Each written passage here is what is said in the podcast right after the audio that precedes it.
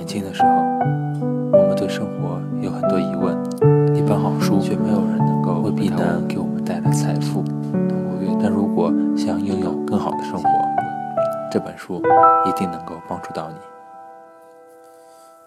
在我进行四日断食之前，瓦尔特龙哥跟其他人都告诉我，断食刚开始会很难受，但一段时间之后，情绪会变得愉悦。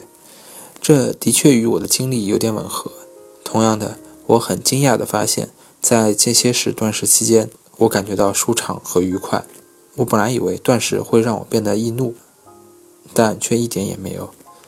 情绪愉悦，纯粹难道是心理作用吗？在间歇式断食期间，减轻体重的人只是自我感觉良好吗？或者也涉及到了一些体内的化学变化，造成了情绪的改变？根据马克·马特森的研究，大家觉得间歇式断食可能比较容易做到。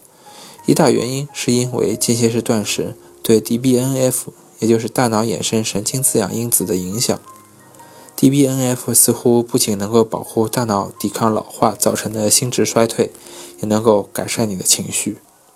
有许多长达数年的研究资料显示，DBNF 水平的提高有类似抗抑郁药的效果。至少对啮齿类动物是这样。在一个研究中，研究员将 DBNF 直接注射到老鼠的大脑，发现效果跟按时服用典型的抗抑郁类药物类似。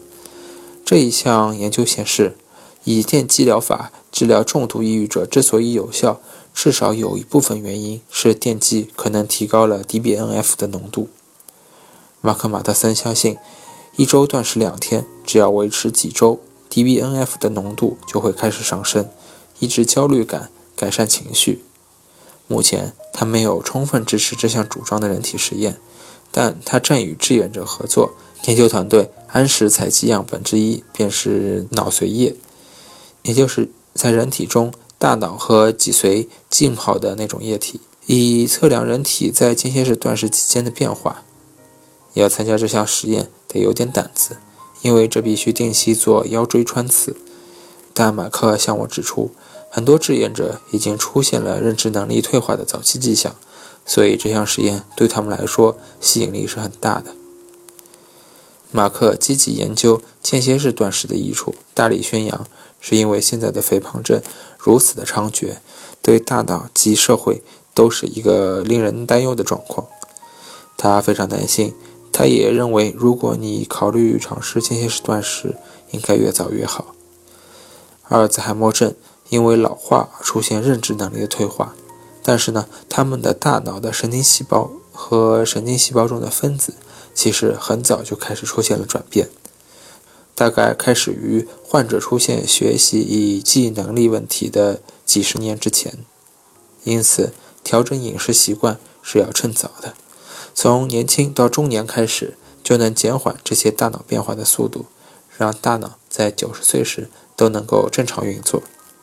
我跟马克一样，都相信短期限制食物的摄取对人类的大脑是有益处的。